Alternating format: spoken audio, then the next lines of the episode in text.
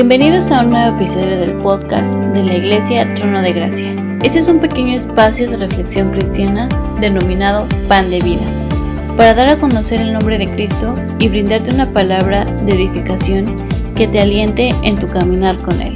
Esperamos que sea de bendición a tu vida.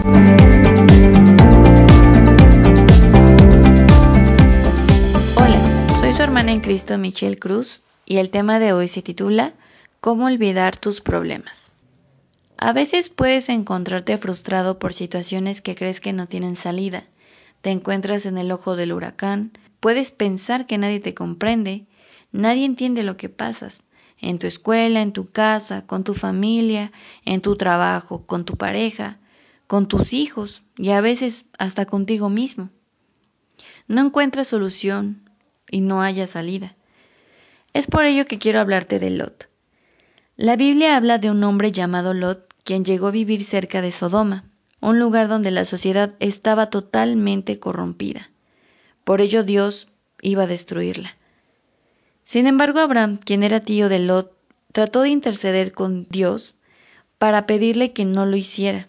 Pero a su vez Dios le pide que encuentre un cierto número de justos en la ciudad de Sodoma, por lo cual, debido a la gravedad de los pecados de la ciudad, pues era prácticamente imposible rescatarla. Sin embargo, dos ángeles acudieron a Sodoma buscando a Lot.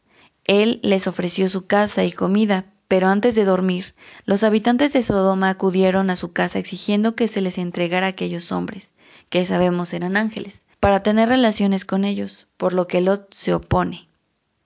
Este acontecimiento lo puedes leer en Génesis capítulo 18 y 19. En estos capítulos se narra la travesía de Lot y su familia, quienes salieron de Sodoma gracias a los ángeles de Dios.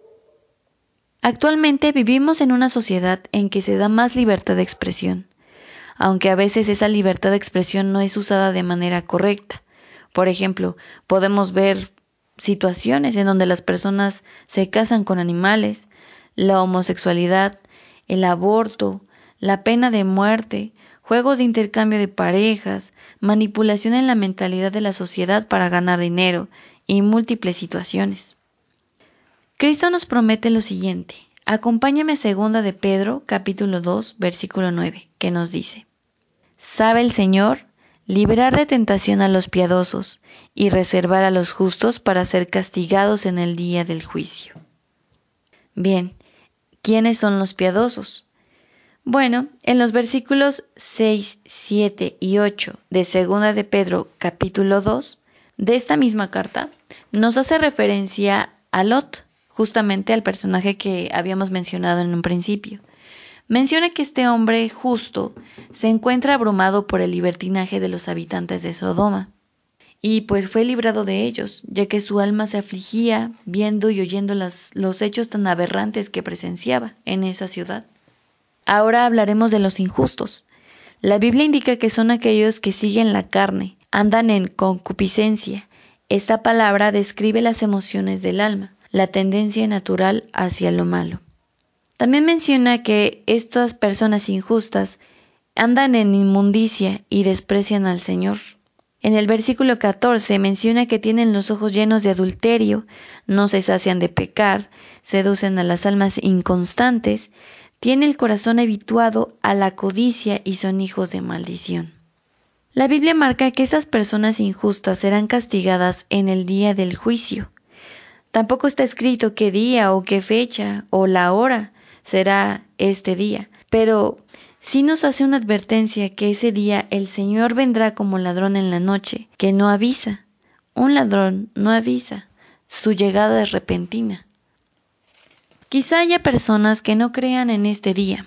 Sin embargo, podemos ver la gran misericordia que se nos da por parte de nuestro Padre. Dice segunda de Pedro capítulo 3 versículo 9 que el Señor no retarda su promesa, según algunos piensan que ha tardado, sino que es paciente para con nosotros porque no quiere que ninguno perezca, sino que todos procedan al arrepentimiento. Así es, no quiere que nadie perezca, quiere que todos sean salvos. Nuestro Señor Jesucristo se sacrificó por nosotros para salvarnos y así tener una vida eterna con Él. Cuando Pedro escribió su segunda carta, exhorta, apresura y les recuerda a los cristianos de aquel entonces que el Señor vendrá y en el día del juicio ya no habrá vuelta atrás. Por ello sus ansias de hacer entender a las personas que creen en su promesa, en la promesa de Cristo al morir. Pedro también hace mención sobre las añadiduras a nuestra fe. Menciona que poniendo toda diligencia por esto mismo, añadid a vuestra fe virtud, es decir, tener la disposición para hacer el bien. A su vez a la virtud hay que añadir conocimiento, que se refiere a buscar la verdad espiritual. Al conocimiento hay que añadir dominio propio, que quiere decir que hay que hacer las cosas con moderación. Y a su vez al dominio propio añadir paciencia, y a la paciencia piedad, y a la piedad afecto fraternal, y a este último añadirle amor. Vemos que la raíz de la fe es el amor. Se menciona en esta carta que si se tiene esto en nosotros, dejaremos de estar ociosos y aún mejor, si se está firme, jamás caeremos. Tal vez hayas escuchado sobre esto o tal vez es la primera vez, así que es importante saberlo y recordarlo y confirmarlo, estudiando, leyendo, escudriñando las escrituras. No sabemos el día de la llegada de nuestro Señor. Sin embargo, Recordemos que el amor que nos tiene hace que su paciencia sea grande y nos da la oportunidad de ser salvos. Así que no creas en cosas mundanas, falsos maestros. El único maestro es nuestro Señor Jesucristo. A Él la gloria. Aprovecha este llamamiento que Dios te da por medio de estos audios o que una persona se haya acercado contigo para hablarte de las buenas nuevas. Como lo has escuchado, llegará un día del juicio, y Dios quiere que estemos a cuentas con Él para permanecer en la eternidad con nuestro Señor. Espero que haya sido de bendición este audio. Nos vemos en una próxima emisión. Hasta luego. La Iglesia Trono de Gracia te agradece inmensamente que estés atento al contenido Pan de Vida. Te invitamos a participar con nosotros enviando tus preguntas a nuestras redes sociales.